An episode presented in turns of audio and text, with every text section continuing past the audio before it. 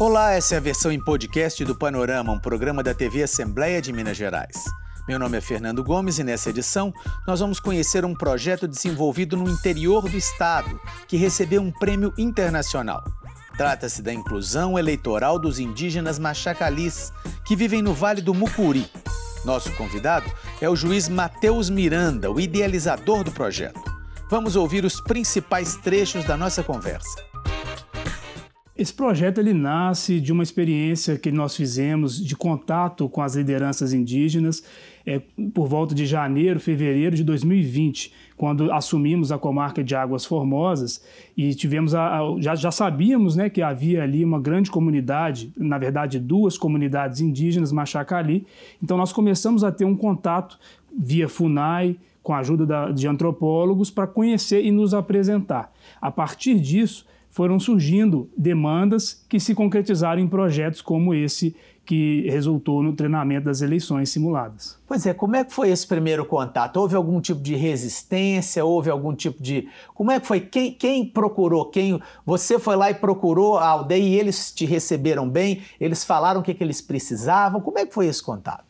Esse processo ele foi um pouco lento, é como tem que ser numa aproximação intercultural. E os, os, os povos Machacali, eles habitam, segundo estudos científicos, há mais de 8 mil anos a região do Vale do Mucuri, do Jequitinhonha, sul da Bahia, uma parte do Espírito Santo.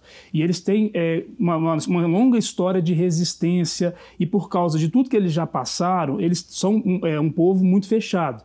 Então, no início, nós tivemos sim dificuldade natural pela desconfiança que qualquer aproximação de não indígena como nós gera naquele povo por esse histórico. Então a gente contou muito com o apoio da FUNAI, de antropólogos, e no início o diálogo ele era muito devagar, muito simples assim. Basicamente eu me apresentei como juiz de direito, juiz eleitoral e passei a ouvi-los. Então, o norte da nossa aproximação foi a escuta ativa, que assim chamamos. Uhum. E aí, como é que foi esse processo? Quer dizer, ele, eles, quais as principais demandas dele nesses primeiros contatos? O que, que eles precisavam mais? O que, que eles achavam que era mais urgente? Nesses primeiros contatos, uma, uma dificuldade que surgiu também é a língua. A maior, a maior parte deles não fala português. As lideranças costumam falar português como segunda língua. Então, no início, a principal dificuldade, a, a principal barreira foi essa.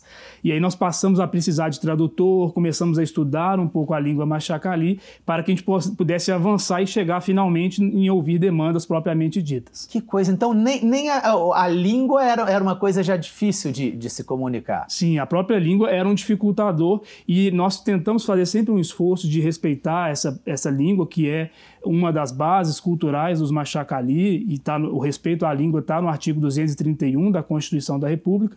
E com base nisso, a gente passou a então ter uma, uma, um processo mais lento para que nós também nos adaptássemos à língua Machacali, seja com tradutor, seja com também estudo da língua. Você, como juiz eleitoral e juiz de direito, foi o idealizador disso, mas você contou também com outras instituições, com outras entidades, para poder ajudar você nesse processo. Né? Quais seriam elas e como é que foi o trabalho de cada uma? É, muitos foram os parceiros que foram surgindo. Então, à medida que a gente foi tendo essa confiança estabelecida, a questão da língua foi sendo melhor trabalhada, passaram a surgir demandas. Uhum. Demandas essas que muitas delas fugiam do alcance de um juiz eleitoral, de um juiz de direito.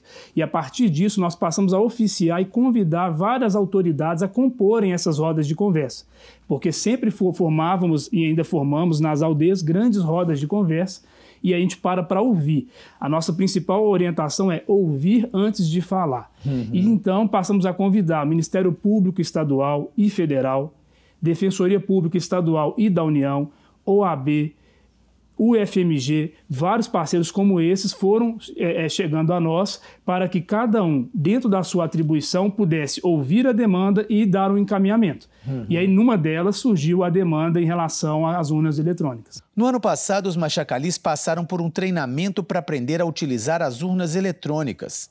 E uma equipe da TV Assembleia acompanhou esse trabalho e produziu um documentário sobre a vida na aldeia. Você, com a experiência de quem teve lá, o que, que você acha que é necessário para manter essa energia, para manter essas tradições, para manter a cultura dessas aldeias, sem que os, os não indígenas cheguem lá e, e, eventualmente possam, vamos dizer assim, atrapalhar de alguma forma essa, essas tradições e essa cultura que eles já têm há tanto tempo?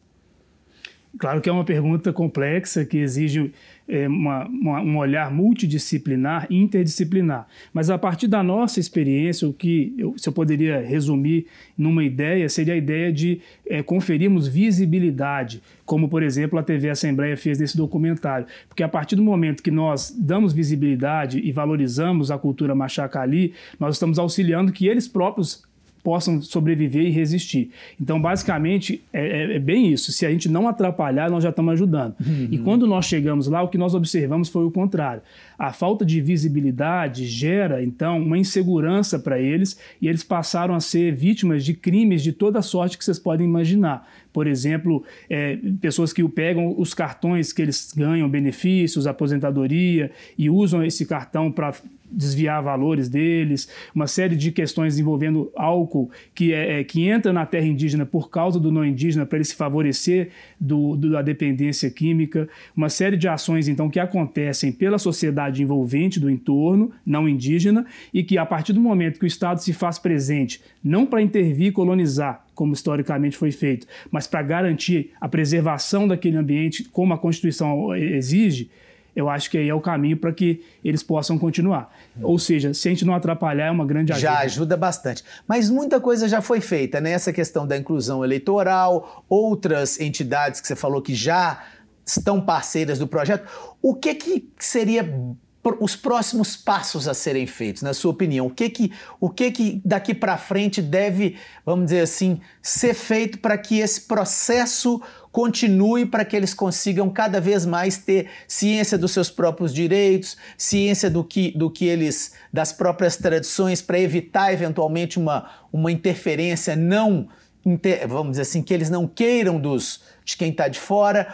Quais os próximos passos? Nós acreditamos que o primeiro passo que já foi dado é, após toda essa experiência é a institucionalização do projeto, que foi realizado parte boa dele pelo Sejusc de Águas Formosas, que é um centro de conciliação e cidadania que há em todas as comarcas do estado.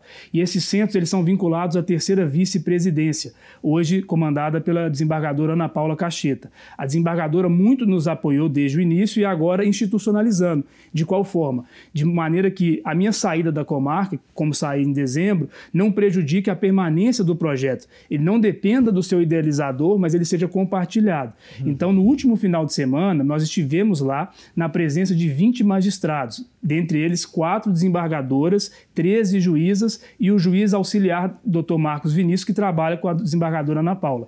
Toda essa turma foi lá para realizar 75 audiências de direito de família que foram demandas apresentadas por eles e aprenderem também, esses juízes e juízas, como funciona o projeto para que se possa ser replicado. Uhum. Então, a gente, a gente acredita que o próximo passo, além desse que já está acontecendo, é o projeto permanecer e se multiplicar porque são cerca de 20 etnias em Minas Gerais, mais de 30 mil indígenas. Uhum. Lá tem 2.200. Falta ainda nós preservarmos a, a, um ambiente cultural das diversos modos de vida dos outros indígenas de Minas Gerais.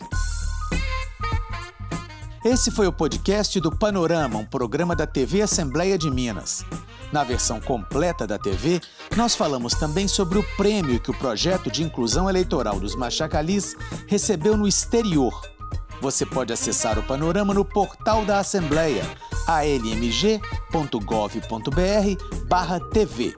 Apresentação Fernando Gomes, produção Marcela Rocha, edição Leonora Malar e edição de áudio Jean Miranda.